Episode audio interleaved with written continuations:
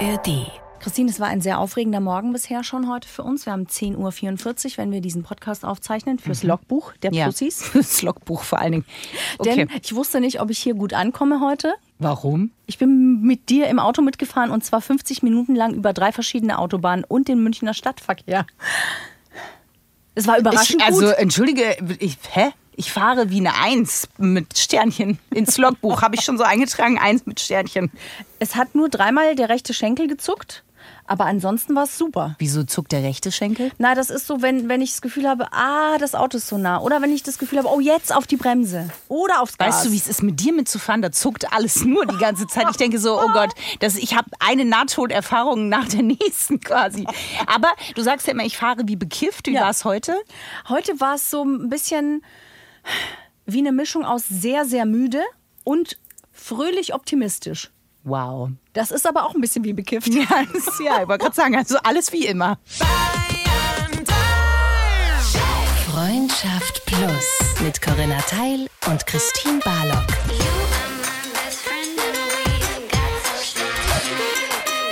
Zart, hart, ehrlich. Hallo. Ein Plussi-Bussi in die Oh Runde. nein. Oh Corinna, bitte, du kannst nicht schon mit Plussi-Bussi anfangen. Wieso? Doch. Nein, du versuchst wie der stete Tropfen den Ja. Stein, den Plussi-Stein zu höhlen. So bin ich. Was soll ein Plussi-Bussi sein? Und ich wurde nicht gefragt, ob ich auch Plussi-Bussis gerne verteilen möchte. Na, ein Plussi-Bussi ist einfach ein herzlicher Drücker, ein schönes Hallo oder aber auch ein wundervolles Auf Wiedersehen. Ne? Also nicht das Goodbye, forever, ever, ever, sondern ein Auf Wiedersehen. Super. Also, klasse, Plussi-Bussi geht raus an euch. nee, also gezwungenermaßen. Aber äh, wir begrüßen euch, egal ob ihr uns in der ARD Audiothek App hört oder auf einer anderen Plattform. Ihr seid mit oder ohne Plussi-Bussi herzlichst willkommen zu eurem zarthart ehrlichen Podcast. Corinna und ich, Christine, sprechen über alle Sachen, die einem im Leben so vor die Füße fallen. Ja, und da gehört natürlich ganz oft Sex und ähm, partnerschaftliche Beziehungen, egal welcher Art dazu. Und ein Thema, über das wir gerne und immer wieder auch sprechen, weil es euch einfach beschäftigt und weil wir wirklich viele Nachrichten zu diesem Thema bekommen von euch. Ihr könnt uns auf Instagram jederzeit schreiben. Wir heißen da so, wie wir heißen auf Instagram. Ist das Thema Trennung. Vor allem die Frage, wann weiß ich, dass ich mich jetzt eigentlich trennen sollte? Ne? Also von diesem ersten Gedanken, der fällt und der dann wächst, ja, der keimt. Das dauert ja manchmal Jahre, bis man dann an den Punkt kommt und sagt, es ist tatsächlich soweit, ich glaube, ich muss gehen aus dieser Beziehung. Bis man das dann aber realisiert und den Schritt geht, vergehen manchmal noch mal ein, zwei Jahre. Ja, und wenn man den Schritt dann gegangen ist, ist auch oft eine Frage, wie gehe ich damit um? Weil es ist ja schon so, dass man immer denkt, ja, derjenige, der sich getrennt hat oder diejenige, das ist ja der leichtere Part sozusagen. Und das ist ja oft gar nicht so. Wie gehe ich auch damit um, wenn der Partner oder die Partnerin, von der ich mich getrennt habe, mich nicht loslassen will, an mir dranhängt und wir haben einen Kastanienbaum gepflanzt, Ja, Corinna. ja. Und äh, die Kastanien sind reif und reif äh, auf eine Kastanienkette aufgefädelt zu werden. Ah, eine Wir basteln heute zusammen. Und da wir beide im Basteln eine 3 von 10 sind, Ja. haben wir uns eine Kastanienkettenbastelmeisterin heute dazu geholt. Nicht wahr? Ja, hallo. Hallo, also hallo. Ich freue mich sehr, dass ich hier bin. Jetzt weiß ich auch, was ich machen soll. Kastanien basteln. Ich befürchte, äh, da bin ich auch nicht so gut drin. Eine 2 von 10. Aber äh, alles andere, da stehe ich gern zur Verfügung.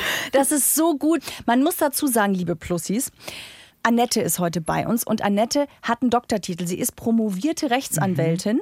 Deswegen Dr. Annette Oschmann. Und Annette, du hast, aber wir sind ja beim Du, wir dürfen uns duzen. Genau.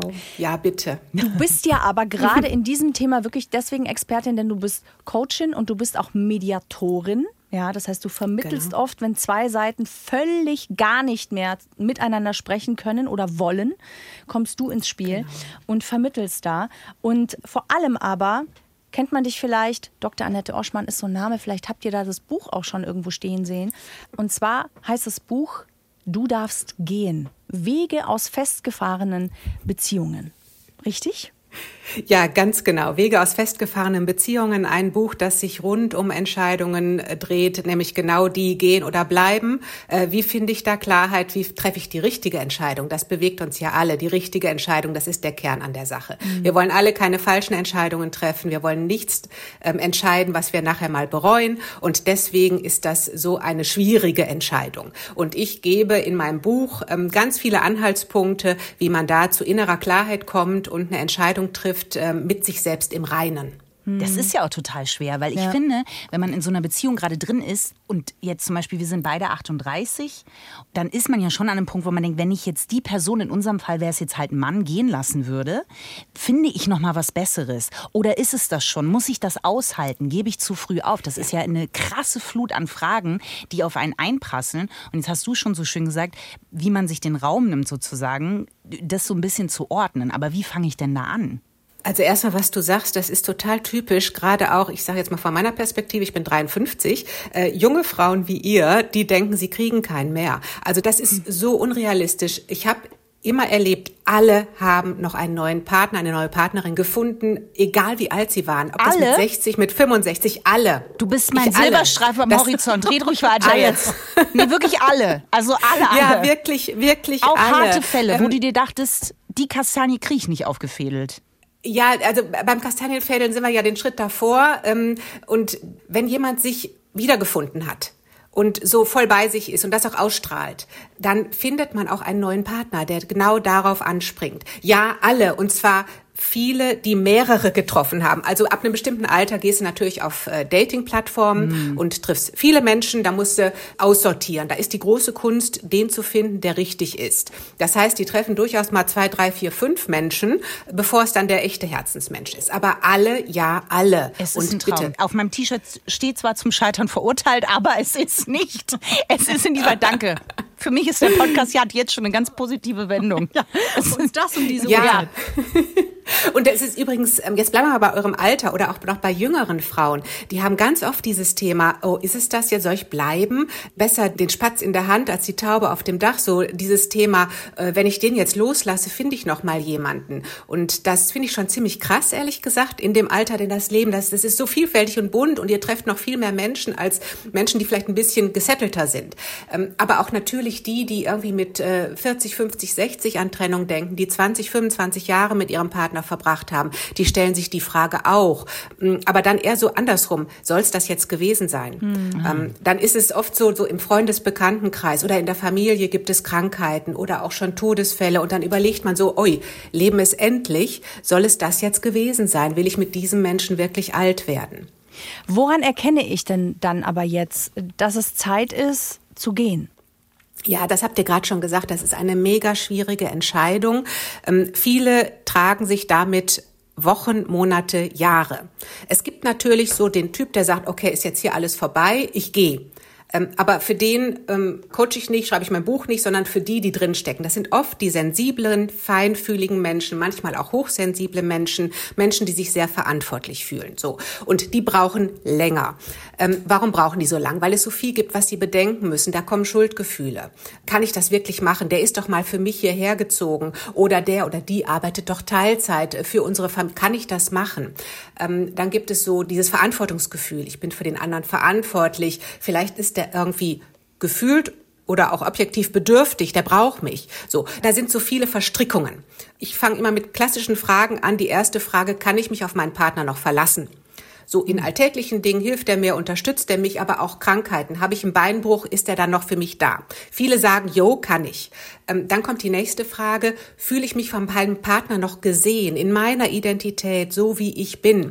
Und dann geht's meistens los, äh, nee, eigentlich nicht mehr. Ja, Ganz krasser Fall, ähm, ich hatte mal eine Klientin, die hatte vor einem halben Jahr im Unternehmen ihre Stelle gewechselt. Der Mann hatte es immer noch nicht kapiert. Also das hat was zu tun mit, ne, werde ich noch gesehen? Ja. Und dann ist es ganz oft so, das gesehen werden, das ist ganz weit unten. Mhm. Wenn ich aber diese Schieflage habe, ich kann mich total verlassen auf meinen Partner, fühle mich aber nicht mehr gesehen, dann bleiben die Menschen mit einem starken Sicherheitsbedürfnis bei ihrem Partner. Ja. Ne? Denn sie können sich ja verlassen. Ja. Aber sie sind nicht glücklich. Und da geht das Problem los. Das sind so zwei Fragen. Ähm, dann geht es natürlich weiter. Ähm, freue ich mich noch auf meinen Partner? Wenn ich abends nach Hause komme oder am Wochenende, habe ich Bock mit dem was zu machen? Schenke ich dem gerne noch was? Mache ich mir Gedanken darüber, was ihm gefallen könnte? Das sind so softe Fragen. Und dann geht es weiter, und das ist eigentlich mein Ansatz, für sich selbst innere Klarheit zu schaffen. Wir sind alle oft in so einer Erledigungsblase. Wir mhm. tun und machen, ne? Job und Freunde und Party und alles und irgendwie so, man kommt überhaupt nicht mehr zum Nachdenken. Und äh, viele verlieren sich, die sagen, boah, ich habe mal das und das Hobby, ich habe mal gerne gesegelt, ist alles weg. Ich bin gerne wandern gegangen, mache ich alles gar nicht mehr. Und das gehört aber zu uns. Und da fängt's an, was macht dich eigentlich aus? Was machst du gerne? Was war mal? Was willst du wieder erwecken? Also eine totale Beschäftigung mit sich selbst, um wirklich wieder zu sich selbst zu kommen. Und das ist die Basis für gute Entscheidungen. Boah. Weiter? Ja, jetzt habe ich so viel, jetzt habe ich so viel geredet. Nee, gar nicht. Da waren so krasse Impulse dabei, weil man geht natürlich selber im Kopf so die Liste durch, ne, und ja. denkt sich ja klar, die ja. Situation kenne ich. Also weil ich auch ja. zum Beispiel jetzt mehr der Sicherheitstyp bin und dann auch immer eher gedacht habe, ja gut, das ist vielleicht nur eine Phase und man will ja auch nicht so schnell aufgeben man denkt halt, man hat ja hier was gefunden und auch gesellschaftlich außenrum denkt man, wird einem ja auch immer so suggeriert, na, du bist doch glücklich, da ist doch alles da. So. Es hat aber auch ganz ja. oft, finde ich, damit zu tun, so ein bisschen äh, dieses, naja, das wird halt jetzt eine Krise sein, das kriegen wir ja wohl hin. Ja, also genau. wann weiß ich, das ist ja. so ein Punkt, das ist jetzt eine Beziehungskrise, sage ich mal, wo ja immer eine Chance drin steckt. In, also ja. ist einfach so, in jeder Krise steckt, das klingt kitschig, aber es steckt immer eine Chance drin. Ähm, und das kriegen wir ja gewuppt, wenn wir uns jetzt damit auseinandersetzen und uns das anschauen. Ja. Quasi durchhalten ja. Und, und, und, Ja, nicht nur durchhalten, sondern wirklich proaktiv ah. an die Sache rangehen. Mhm. Da gehören natürlich zwei dazu, die auch hinschauen wollen genau. müssen. Genau. So. Aber wann weiß ich, das haben wir jetzt schon sehr oft gemacht und wir kommen hier nicht weiter. Und wann ist es aber eigentlich dieser tote Punkt, wo man merkt, nee, es ist eigentlich aus. Ohne eigentlich, es ist aus, so in mir. Mhm. Dieser tote Punkt, den zu spüren, das ist die Kunst. Aber lass uns doch mal vorne anfangen. Natürlich schmeißt du eine Beziehung nicht weg. Ne, das machen die allerwenigsten. Du versuchst was. Du versuchst ins Gespräch zu kommen. Manche machen Paartherapie. Ich finde das auch alles super. Erstmal natürlich wieder versuchen. Mhm, wir sind ja Wegwerfgesellschaft, aber bitte nicht bei Beziehungen. Wir können erstmal versuchen, wieder miteinander klarzukommen. Mhm, dann fängt es aber an, was du gesagt hast, Corinna die Krise zu lösen. Es gibt Höhen und Tiefen. Ich bin seit über 20 Jahren verheiratet. Es gibt Höhen und Tiefen in jeder Partnerschaft. Du musst aber immer dieses Gefühl haben, da ist noch so was Grundsätzliches wie Wohlwollen und Zuneigung. Mhm. Du musst immer noch das Gefühl haben, dass dein Herz da zu Hause ist. Und dann kannst du an die Konfliktlösung gehen, beziehungsweise Streitdialog, wie auch immer. Und du sagst ganz richtig, das müssen beide machen. Du fängst an, die Krise anzusprechen. Ist der andere dazu bereit? Ja, nein. Vielleicht braucht er ein bisschen länger. Die Zeit gebe ich ihm. Und dann gehe ich aber ran und bespreche die Krise. Kommunikation extrem wichtig. Ich Botschaften senden.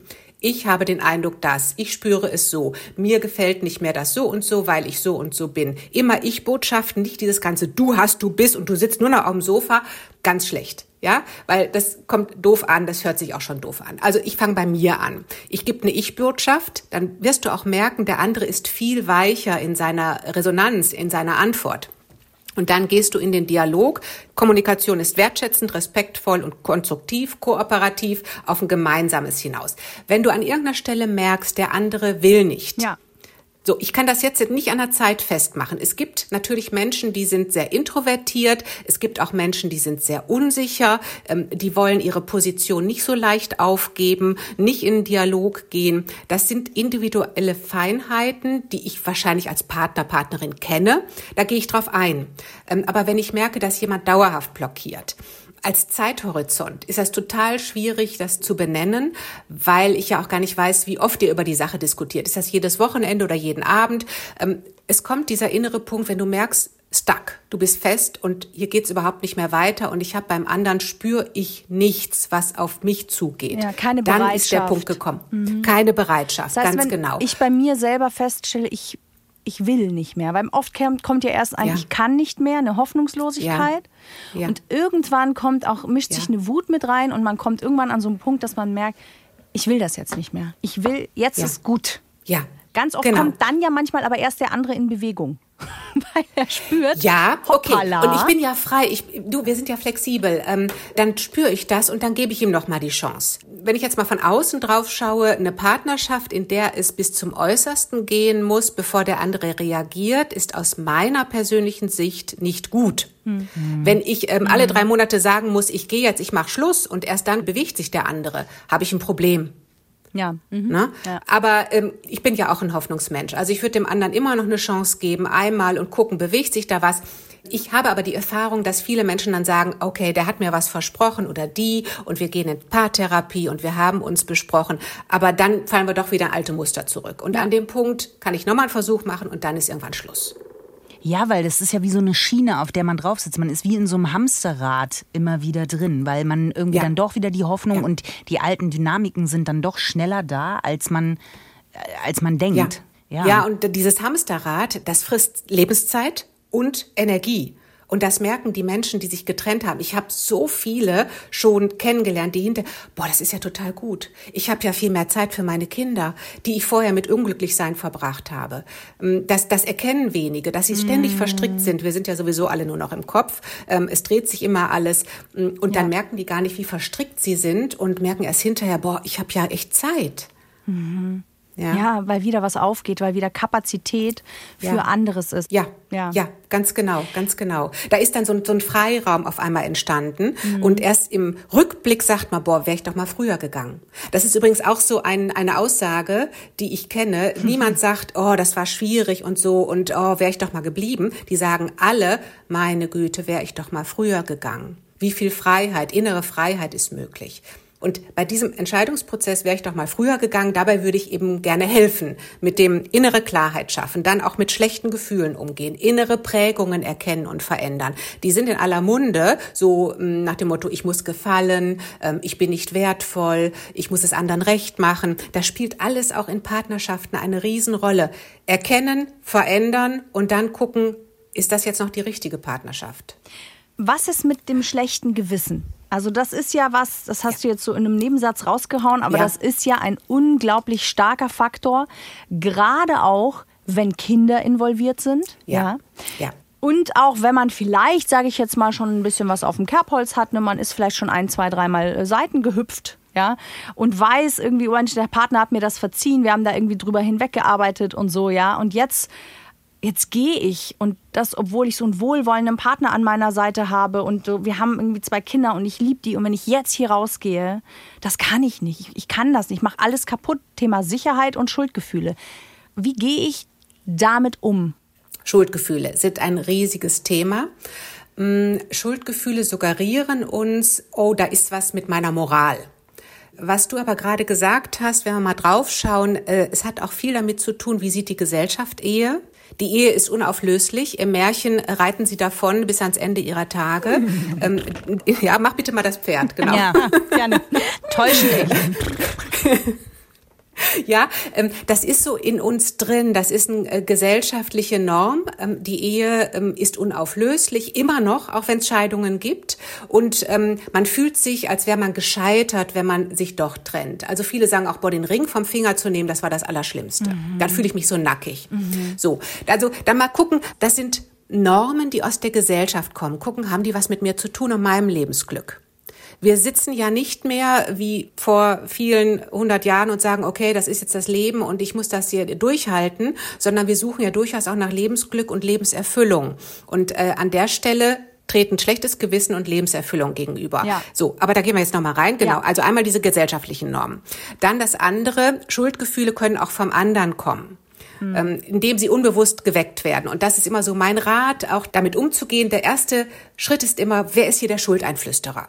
Das kann durchaus der Partner sein, der so unbewusst signalisiert, oh, ohne dich komme ich nicht klar oder für dich habe ich doch das und das, mm. ich habe meinen Job aufgegeben und so weiter. Und wenn du so eine Situation hast, Schuldgefühle, du guckst als erstes nach dem Schuldeinflüsterer und dann lässt du mal die Aktion bei ihr oder bei ihm und überlegst, welche Möglichkeiten hätte dieser Mensch, hm, statt mir Schuldgefühle zu machen. Zum ah, Beispiel. Das ist ähm, gut. Mhm. Ja, du drehst es um und dann suchst du bitte mindestens fünf Optionen, die der andere gehabt hätte. Und das mach das mal. Ich habe selbst auch alles schon gemacht. Ähm, das befreit total innerlich. Das nimmt dir so eine Last von den Schultern. Denn was du eigentlich machst, wenn andere dir Schuldgefühle machen, du schulterst diese Menschen. Du übernimmst maximale Verantwortung. Und was wir machen mit dieser kleinen Übung, Schuldeinflüsterer, andere Optionen, du gibst die Verantwortung an diesen Menschen zurück. Ja. Der ist selbst für sein Lebensglück verantwortlich. Ja. ja, so. Und das ist so ein erster Umgang mit Schuldgefühlen. Das ganz, ganz große Thema Kinder können wir damit nicht erledigen. Ähm, ich kann da nur von außen sagen, die allermeisten Familien- oder Elternbeziehungen werden besser, wenn der Druck aus einer schlechten Partnerschaft weg ist. Wir haben alle im Kopf so das Scheidungskind, Rosenkrieg, Trennungskinder, die lange leiden. Da müssen Eltern sich verdammt nochmal anstrengen, dass das nicht passiert. Ja. Aber eine Trennung deswegen aufzuschieben, ist meistens auch keine Option. Kinder sind Seismographen für die Beziehung ihrer Eltern. Die spüren ganz genau, was los ist. Alles. Auch ohne, dass die Eltern sich anschreien. Ja. ja? Die mal wissen das ganz genau. Und die Kinderreaktionen gehen von, boah Mama, endlich, trennt ihr euch, bis hin zu natürlich Rückzug, Depression, ähm, schwierigen Problemen. Alles muss aufgefangen werden. Vieles hängt davon ab, wie ich das kommuniziere an meine Kinder. Ähm, was ich natürlich auch vorlebe, ist, ich muss keine Situation als gegeben hinnehmen, sondern ich kann mein Lebensglück immer verändern. Das ist eigentlich die positive Nachricht. Ja, also die allerwichtigste Nachricht an Kinder muss immer sein, wir lieben euch, wir sind weiterhin für euch da, wir unterstützen euch, ihr könnt uns immer in Anspruch nehmen. So, an unserer Liebe ändert unsere Trennung nichts. Ja. So, ja. das ist super wichtig. Das machen aber auch viele Eltern. Und dann natürlich versuchen, mit dem Partner eine möglichst gute Trennung hinzubekommen, dass man sich auch möglichst gut um die Kinder kümmern kann. Die Kinder haben Bedürfnisse, die wir erfüllen. Die Kinder brauchen Liebe, Liebe, Liebe. Sie müssen sich angenommen fühlen, so wie sie sind. Und das sollte ich alles sicherstellen. Und das mache ich, indem ich mir möglichst schnell Klarheit verschaffe, wieder gut zu mir komme. Dann kann ich auch gelassen als Mutter oder Vater wieder meine Kinder begleiten. Ja. Es gibt einen Bereich, da würde ich gerne mal reinspringen, der ein bisschen ja. Äh, von der anderen Seite ist. Weil bei Trennungen gibt es ja nicht nur die langjährigen Beziehungen, wo man sich überlegt, gehe ich oder gehe ich nicht, sondern es ist zur Trennung gekommen und ich bin der Teil, der sozusagen verlassen wurde. Und ja. wenn die Beziehung jetzt noch nicht sehr lange gedauert hat, man aber sehr, sehr verliebt war und man bleibt mit diesem Gefühl, was hätte sein können zurück. Man hat sich schon so ein kleines Luftschloss gebaut und hat in dem anderen die perfekte Partnerin oder Partner gesehen. Und man ist mit diesem Gefühl da, das ist das schwer loszulassenste Gefühl überhaupt. Und auch in meinem Freundeskreis mhm. kommt es immer wieder vor. Und auch ich als Freundin komme an einen Punkt, wo ich dann nicht mehr weiß, wie ich helfen kann, weil das so langwierig und gerade dieses, was du vorhin auch schon im anderen äh, Themengebiet angesprochen hattest, dieses im Kopf bleiben, dieses sich ständig drehen, das Thema gar nicht mehr loslassen können sozusagen. Und die Person sie weiß selber auch nicht, wie sie es loslassen soll. Wie gehe ich denn mit sowas um? Mit diesem, was hätte sein können? Ja, das ist extrem schwierig. Und ähm, zwei Teile von mir wollen antworten. Der eine Teil, der das auch schon erlebt hat, ja, so mit ja. Anfang 20 so die erste Liebe oder Verliebtheit und zack, bumm, auf einmal war es aus und du fühlst dich wie ausgespuckt ähm, und du weißt überhaupt nicht, wohin mit dir. Es macht alles keine Freude. Freunde, Hobbys, kannst du alles vergessen. Das ist so der eine Teil. Und der andere Teil sagt jetzt so nach vielen Jahren, dieses, was hätte sein können, ähm, ist natürlich komplett unrealistisch, ist ja eben nicht. Also der erste Schritt, Akzeptanz dessen, was ist. Was ist jetzt wirklich äh, passiert? Und es gab eben kein, was hätte sein können, sondern dazu braucht man eben zwei. Aber das, was das wichtigere Thema ist, wie gehe ich mit schlechten Gefühlen um? Und das ist eigentlich, was dahinter steckt. Und schlechte Gefühle wollen wir alle nicht haben. Hm. Wir wollen uns alle immer happy und gut fühlen, aber schlechte Gefühle, äh, geh mir weg damit. Und dann gibt es so einen Satz, ähm, was wir abwehren, das bleibt bestehen. Der kommt äh, von Freud. Das heißt, was was wir versuchen wegzudrücken, das wird eigentlich immer größer und mächtiger. Und deswegen ist der Trick im Umgang mit schlechten Gefühlen, die auszuhalten. Also jetzt nicht sich erschlagen zu lassen, sondern mal ganz ruhig hinzusetzen und zu gucken, okay, ich gehe in mich, ähm, ich habe dieses schlechte Gefühl, ich gebe dem bewusst Raum. Das kann man sich so vorstellen, dass man dem so Raum gibt im Bauch oder wo es gerade sitzt. Man hält es aus, es überwältigt einen nicht. Und man beobachtet das mal. Äh, hat das eine Farbe? Hat das eine, eine, Temperatur? Hat das eine Form? Ist das wabbelig? Ist das spitz? Und indem man dieses Gefühl so wahrnimmt, wird man in der Regel merken, dass es kleiner wird. Es ist lapidar, aber schlechte Gefühle kommen und gehen unser ganzes Leben lang. Und Achtung, ich rede jetzt nicht von diesen schlechten Gefühlen, die überwältigen, also Menschen in Depression oder Menschen mit, mit, die Schwierigkeiten haben, ihre Gefühle wahrzunehmen, die möchte ich ausdrücklich warnen. Darum geht es nicht, dass irgendwie auch lapidar, halt die doch mal aus. Das ist eine ganz andere Situation, sondern ich rede jetzt davon, dass ich einigermaßen beieinander bin und ja, also Frau oder Mann genug mit diesen schweren Gefühlen, so wie beschrieben, umzugehen. Raum geben, aushalten, benennen. Und dann wirst du merken, das wird kleiner. Und ähm, das kannst du mit allen schlechten Gefühlen machen. Das ist dieses die Traurigkeit, dass es nicht funktioniert hat, der Verlust des Menschen. Ähm, das ist natürlich auch in Trauersituationen. Trauer empfinden wir alle irgendwann mal. Und ähm, das ist ein Weg, damit umzugehen. Es möchten nur die, wir wollen es nicht haben. Ne? Wir wollen es einfach nicht haben. Und manche erdrücken es auch mit Trinken, Kaufen, Sex, was auch immer, irgendwas im Außen. Aber der gesündeste Weg ist, es wirklich sich dem zu stellen und das auszuhalten. Ich hatte meine junge Klientin, die sagt, schlechtes Gefühl, da renn ich nicht weg, ich drehe mich um und guck dem in die Augen. Und genau so ist es. Ja, aber es ist äh, das Schwierigste überhaupt, weil ich also, voll krass. Es zeigen sich dann halt verschiedene Wege, wo man hinrennen kann. Also das, was du aufgezählt hast, ne, mit Kaufen, Trinken, äh, Sport. Ich kenne viele, die dann Sport, wirklich in, ja. in Sport gehen und das ist ja erstmal was scheint ja konstruktiv, das kann aber halt Ja. auch in eine ganz extreme Richtung umschwenken dann. Also so eine Phase ist das immer okay. Das machen viele, ne? dass sie dann Diät machen, äh, Essen kontrollieren, Sport machen, extensiv, äh, jeden Tag. Ähm, dass es irgendwas mal ins Extrem geht. Das dauert aber oft nur so zwei bis vier Wochen an und dann finde ich das völlig okay. Ähm, damit hast du eine Art und Weise, das zu bearbeiten. Das sind ja auch jetzt die guten Methoden, ne? Sport und, und so weiter. Ja. Aber dann ähm, solltest du gucken, dass es auf so ein Normalmaß wiederkommt. Ich bin ja großer Fan äh, vom rechten Maß, also so das gesunde Mittelmaß ist eigentlich ganz gut in allem, im Essen, im Sport. Das hilft weiter. Und wenn ich dann wieder so ein bisschen in der Mitte bin und das verfolge, ist es gut. Also ein paar Wochen überschießen ist nicht schlimm, aber dann gucken, dass man wieder zu sich kommt. Und ich will das überhaupt nicht kleinreden. Also wenn man diesen riesen Herzschmerz empfindet, und ich kann mich da total gut reinfühlen, ich hatte das eben auch, ähm, dann hilft auch nicht viel. Aber dann da reinzufühlen, aushalten und da gilt dann wieder auch noch mal ein paar Tage ins Land gehen lassen. Was mache ich denn, wenn ich merke, dass mein Partner mich nicht loslässt? Oder meine Partnerin? Also wenn ich jetzt, Ja. ne, wir haben die Trennung vollzogen, so, wir sind jetzt getrennt und es kommt aber immer wieder, ah, ich habe noch ein Strandbadetuch vom Sommer von 2002. ähm, Ja. Oder also solche Geschichten, dass ich merke, oh, die versucht immer wieder oder der versucht immer wieder irgendwas zu finden, dass wir uns treffen, dass ich irgendwas vorbeibringe, dass es in irgendeiner Form eine Art Kontakt gibt. Wie gehe ich damit um? Denn was ja auch eine Angst oft ist oder was ja auch schwer ist, ist den Schmerz des anderen auszuhalten. Ja, äh, das sind jetzt zwei, drei total wichtige Themen. Wenn der andere kommt und hat noch was, der kann nicht loslassen. Empathische Menschen entwickeln Mitleid. Mitleid mit diesem anderen Menschen. Nächster Schritt. Wo ist denn das Mitleid mit mir? Ich habe Schluss gemacht, ich möchte meinen Weg jetzt alleine gehen.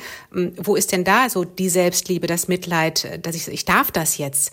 So, ähm, dann die Gefühle des anderen. Viele Feinfühlige Menschen schultern Gefühle von anderen Menschen. Das brauchen sie aber nicht. Jeder ist für seine Gefühle selbst verantwortlich. Harter Satz, weiß ich, ist aber so. Sonst läufst du durch die Gegend und schulterst dir die Gefühle von allen Menschen und da bist du wieder dran, oh, ich muss es dem recht machen, oh, dem geht's so schlecht und ich bin ja viel stärker als der. Oh nee, da komm da ich, ach, einmal treffe ich mich noch. Ach, komm, Strandbadetuch machen wir jetzt noch. Ach, komm, ein Ausflug ist ja auch nicht so schlimm, wenn es dem dann besser geht. Aber das ist eben die Schwierigkeit, also erster Schritt, auch mal Mitleid mit sich selbst haben. Zweiter Schritt, Gefühle auch beim anderen lassen. Das hat auch was damit zu tun, Kompetenz anerkennen. Der kann das auch. Und wenn er es nicht kann, dann darf er es lernen. Und der dritte Schritt, Grenzen ziehen. Auch in dieser Situation. Und Grenzen zu ziehen ist für viele sensible Menschen wahnsinnig schwierig. Und zwar nicht nur sensible, introvertierte Menschen, feinfühlige Menschen, hochsensible Menschen, sensible Menschen haben wahnsinnige Probleme, Grenzen zu ziehen. Und das gilt auch für ganz, ganz viele Frauen. Und da ist das Thema, tue ich dem denn dann mit noch einen Gefallen, wenn ich das hier weiterziehe? Wenn mein Entschluss fest ist, tue ich dem noch einen Gefallen, das hier so weiterzuziehen oder ziehe ich jetzt mal meine Grenze? Wertschätzend, das ist der Key, also das ist das Wichtigste. Ich sehe, dass du mich noch sehr gerne magst. Ähm, ich habe mich anders entwickelt. Ich äh, habe Schluss gemacht. Ähm, ich habe versucht, das mit dir zu besprechen. Ich bleibe dabei. Also das mal wertschätzend und äh, so formuliert, dass man ähm, dem anderen das Gefühl vermittelt, man hat ihn verstanden, aber man bleibt bei seiner Position. Also Klarheit, so. ja. Klarheit, absolut Und zwar klar, klar. Vor Harmonie. Ja, da oh, jetzt sind wir beim noch ein toller nee, Begriff Harmonie. Ja. Äh, nein, harmoniebedürftige Menschen gibt es ganz, ganz viele. Ähm, die verwechseln das nur mit auch für sich einstehen. Harmoniebedürftige Menschen machen Kompromisse, gehen auf andere zu und gehen irgendwann unter die Räder. Das ist so. Ja harmoniebedürftig, da darf ich immer gucken, wo kommt das her.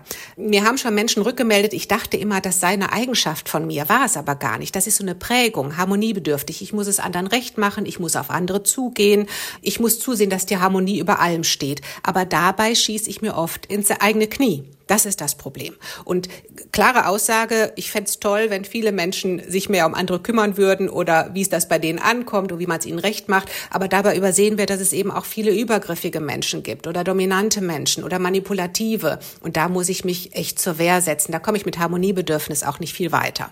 Ja, ähm, jetzt waren wir aber bei dem Punkt, ähm, die Harmonie herstellen, Grenze ziehen. Also die allermeisten Menschen, die sagen, sie seien harmoniebedürftig, äh, haben sich herausgestellt als Menschen, die keine Grenzen ziehen können, die immer alles von sich weggeben. So, Grenzen ziehen. Es gibt drei Punkte beim Grenzen ziehen. Erstens, was schütze ich überhaupt? Zweitens, wie setze ich eine Grenze? Und drittens, wie halte ich sie durch?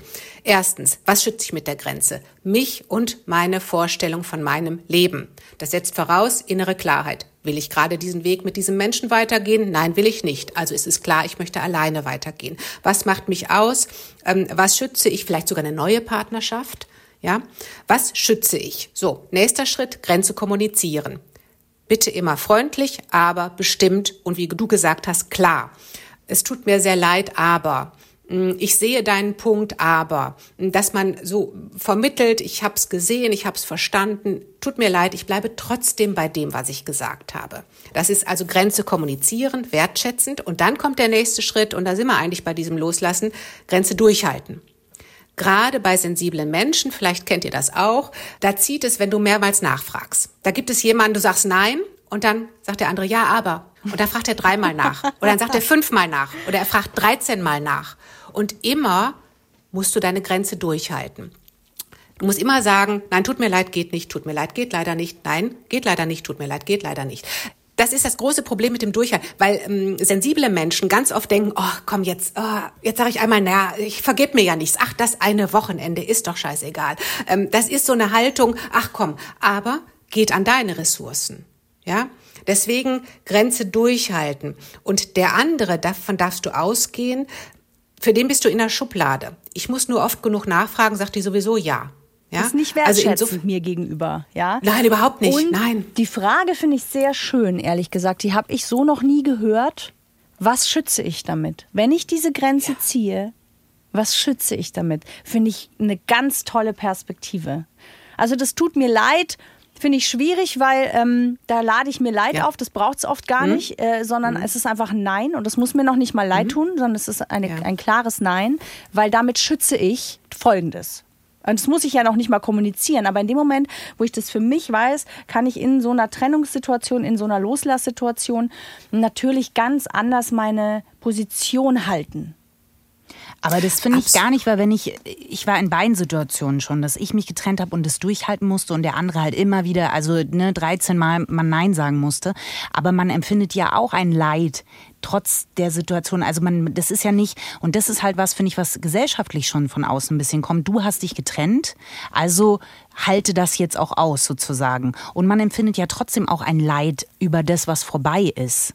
Und hat ja. dann noch die Gefühle des anderen sozusagen, wie du ja auch gesagt hast, dann kommt irgendwann die Wut, wenn er merkt, ich komme nicht dahin. Ich habe zwar gelernt, ja, wenn ich lange genug nachfrage, irgendwann kippt sie schon ein, dann merkt die Person nein, dann kommt die Wut. Das muss ich ja dann auch wieder ja. aushalten. Ja. ja? Ich habe mir das schon auch aufgeladen damals, weil ich eben Schuld empfunden habe, dass ich einfach so Schluss gemacht habe und das Leid von ihm ja gesehen habe.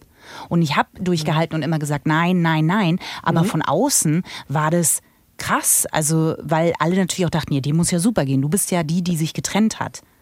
Und mhm. auf der anderen Seite merkt man natürlich auch, kommt man ja auch selber oder bin ich schon auch an den Punkt gekommen, dass ich mir dachte, ist es die richtige Entscheidung gewesen? Man hinterfragt das ja auch.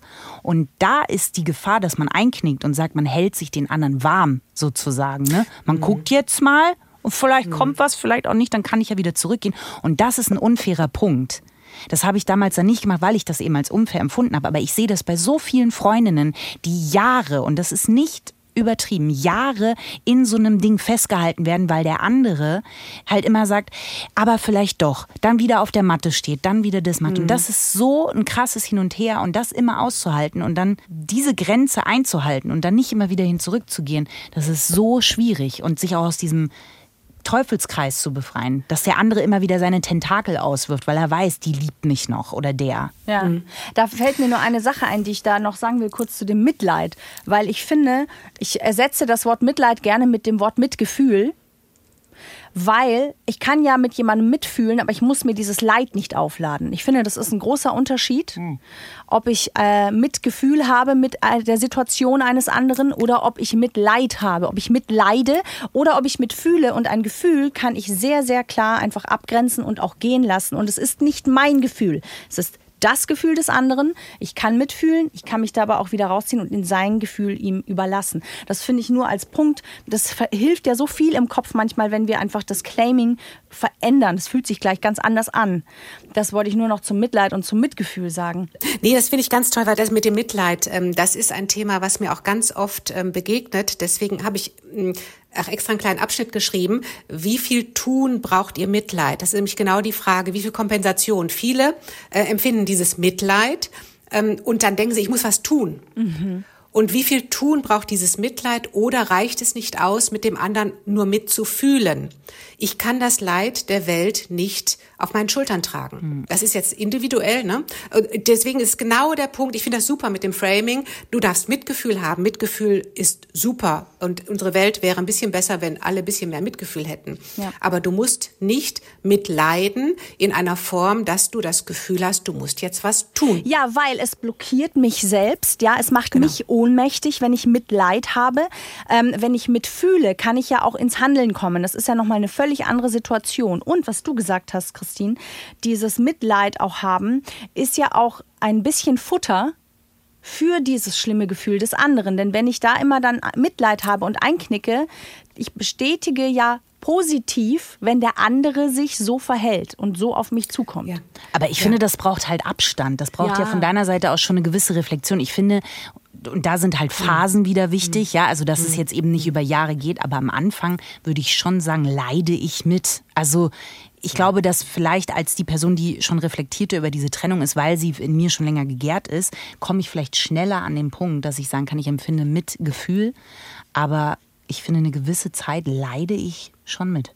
Genau, ich glaube, es ist ja. nur wichtig, irgendwann aus diesem Genau, dass es eine Phase ist, ja. genau. Weil ja. sonst, das stimmt, sonst beginnt so ein anderer Teufelskreis, dass ich das füttere beim anderen. Genau. Dass ich sage, oh Gott, ja, und der denkt, oh, die versteht mich, jetzt ist es bald wieder soweit. Ja.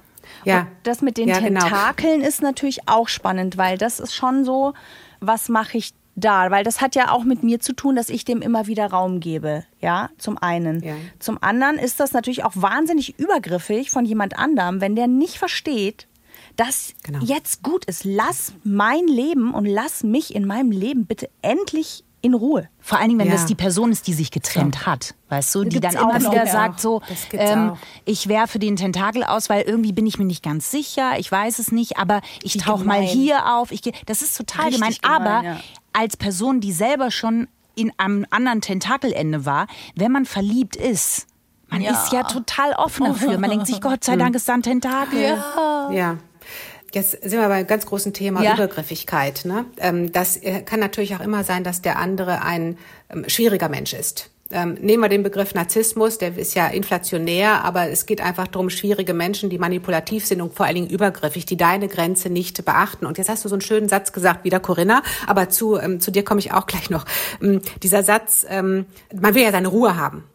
Das haben viele sensible Menschen, die denken so, boah, lass mich doch endlich in Ruhe. Warum kann der denn nicht aufhören? Das machen die anderen aber nicht. Da kannst du warten dein Leben lang, dass die anderen aufhören, ähm, an dich ranzugehen. Das, was du machen musst, ist die Grenze setzen. Deswegen ist Grenze setzen ein Lebensthema. Und mein Lieblingssatz ist immer, Nein ist ein ganzer Satz. Ja. So. Dann zucken aber alle immer und deswegen habe ich so, okay, man kann es aber auch verbindlicher. Ja, bisschen wertschätzer, ein bisschen verbindlicher, mal auf den anderen zugehen. Aber Nein ist ein ganzer Satz. Und wer es nicht kapiert, der muss da selbst mit klarkommen. Dann sind wir aber auch, ähm, was du vorhin gesagt hast, ähm, äh, Christine, dieses äh, On-Off, jemand, äh, der über lange Zeit Tentakeln auswirkt. Vielleicht sind wir da schon in einer ganz schwierigen Situation, denn On-Off-Beziehungen sind nichts Gutes. Die haben oft so einen toxischen Anstrich. Und da ist es ganz besonders wichtig, die Grenze zu ziehen und durchzuhalten. Und der nächste Punkt ist dieses, ähm, die anderen denken, du bist ja gegangen und da muss es dir eigentlich gut gehen. Da sind wir bei den anderen.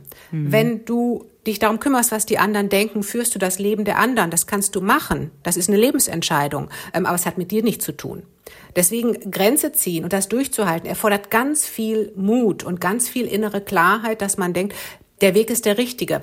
Dass du Selbstzweifel hast und denkst, oh, vielleicht, das kannst du ja alles mit dir ausarbeiten. Kannst du auch mal aufschreiben und kannst gucken. Und es hindert dich niemand zurückzugehen, wenn du wirklich sagst, boah, nee, das war jetzt doch der Richtige. Aber ähm, sich nach den anderen zu richten, das ist echt eine ganz, ganz äh, schwierige Haltung. Ja, das Die, hat ja aber oft auch damit zu tun, wenn ich Angst davor habe, was die anderen über ja. mich denken, ja. dann hat ja. das ja ganz oft mit der Frage zu tun, für was man sich selbst verurteilt. Ja? Das ist ein Riesenfeld. Es betrifft Frauen, so viele Frauen. Genau. Was denken die anderen? Und damit verbunden, ich darf andere nicht enttäuschen. Genau, für welche Verhaltensweise verurteile ich mich ja. selbst? Und deswegen ja. ist es mir so wichtig, wie andere mich sehen.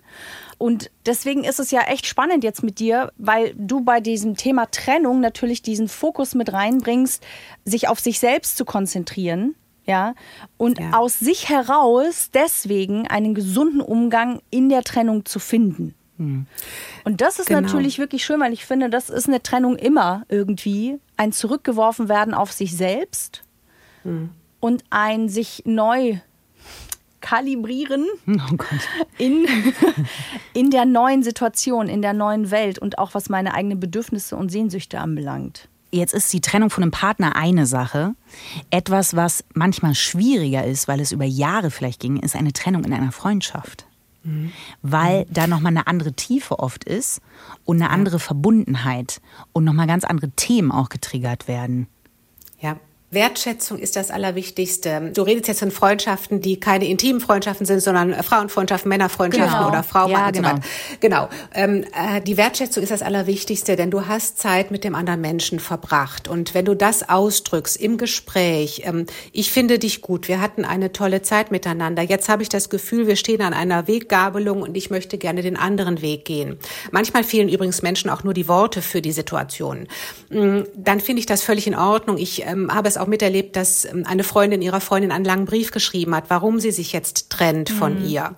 Ähm, ich habe mich selbst auch schon getrennt aus, aus verschiedenen Gründen und ich erinnere mich an eine Trennung von einer Freundin, wo ich ihr gesagt habe, ich finde dich toll, du bist ein toller Mensch, ähm, aber ich habe die und die Eigenschaften, die und die. Ich habe im Moment das Gefühl, das passt nicht zueinander. Was ist passiert? Zwei Jahre später haben wir uns wieder getroffen und wir sind mm. wieder zusammen. Also es ist, war super, super schön. Ähm, aber die Basis dafür ist immer nicht zu sagen, du bist doof, sondern zu sagen, hm, ich habe das Gefühl, ich habe mich irgendwie anders entwickelt, ich habe gerade andere Prioritäten, ähm, ich schätze die gemeinsame Zeit sehr, ich möchte jetzt aber mal getrennte Wege gehen. Und ich finde, das kann man in Freundschaften machen. Aber Stichwort Freundschaften, da ist auch nochmal ein ganz wichtiger Aspekt, ähm, weil ich das bei vielen Menschen sehe. Wir können auch toxische Freundschaftsbeziehungen führen. Ja. Das hm. kennt ihr vielleicht. Die Freundin, mit der du telefonierst und du fühlst dich drei Stunden danach scheiße. Das gibt es. Und dann denkst du, was ist hier jetzt eigentlich? Und wenn du so ein Gefühl hast, dann ist es nicht richtig. Wenn du mit deiner Freundin quatscht und du sprichst und dann musst du dich nachher gut fühlen. Das ist Freundschaft. Ähm, wenn du das Gefühl hast, du musst dich ständig rechtfertigen oder du musst, wirst immer angegriffen oder in Frage gestellt, das hat mit Freundschaft nichts zu tun. Und dann darfst du dich aus meiner Sicht trennen, auch da wertschätzend, aber konsequent mit Grenze, kein Kontakt. Fertig. Ja, also ihr seht, es ist so ein, so ein Mix, ähm, also eine Weichheit äh, für das zu bewahren, was vielleicht nochmal werden kann und eine Wertschätzung für das, was war, aber konsequent zu sein, wenn ich partout fühle, diese Freundschaft tut mir nicht mehr gut. Ja, vor allem eine Weichheit sich selbst und seinen eigenen Entscheidungen auch gegenüber. Ne? Also ja. auch, das ist ja ganz oft, weil wir verurteilen uns ja oft selbst sehr hart und bleiben dann lieber in Situationen, die uns eigentlich nicht mehr gut tun oder derer wir entwachsen sind. weil wir uns da selber für verurteilen. Und das ist vielleicht auch so ein, so ein Schlüsselweg, gerade auch in Trennungssituationen. Ja, dieses Selbstverurteilen kommt vor innerer Kritiker, wir Frauen sowieso und die sensiblen Menschen sind Meister im ähm, Negative Self-Talk. Also das, das können wir wunderbar und selbst völlig fertig machen. Ah, ich kenne ganz viele Männer, die diesen Negative Self-Talk auch haben. Ja. Kenne ich wirklich viele und bleiben dann ja. aber in, in einer Situation, weil sie sich oft nicht trauen, sich zu bewegen. Ja. Auch. Also inner, dieser, dieser massive innere Kritiker hat viel mit Selbstwertgefühl zu tun. Da ja. lohnt es sich daran ähm, äh, zu arbeiten. Selbstwertgefühl und Selbstbewusstsein, das ist der eine Punkt. Der andere Punkt, so als Schnellübung, ähm, dass man sich in der Situation fragt, was würde ich jetzt eigentlich meinem besten Freund sagen? Würde ich sagen, boah, du hast dich total furchtbar verhalten? Oder würde ich sagen, komm, ey, da ist ein Schwamm drüber, ist doch nicht so schlimm. Überleg mal, wie du in 20 Jahren über die Situation heute nachdenkst. Mal die Position einnehmen, ich bin mir selbst mein bester Freund, meine beste Freundin. Wie würde ich denn jetzt reagieren? Würde ich mir tröstend auf die Schulter klopfen und sagen, komm, ist da alles nicht so schlimm? Oder würde ich sagen, ja, richtig, du bist echt, also ich weiß überhaupt nicht, äh, warum du hier bist. Also, ne? Und dann wechselt man die Perspektive und ist eigentlich schon viel freundlicher zu sich selbst. Annette, Danke dir für deine Zeit, für die vielen wertvollen äh, Tipps, Sichtweisen, die du mit uns und den Plussis geteilt hast. Und äh, wir sind äh, jetzt an dem Ende angekommen. Also Dr. Annette Oschmann, du darfst gehen. So heißt sein Buch. Äh, man findet dich im Internet und danke dir, dass du vielen vielleicht auch geholfen hast, die jetzt diesen Podcast gehört haben. Ach, liebe Christine, liebe Corinna, ganz herzlichen Dank und ähm, ich bin gerne ein Plussi. Juhu, dafür gibt's einen Plussi-Bussi. Total gerne.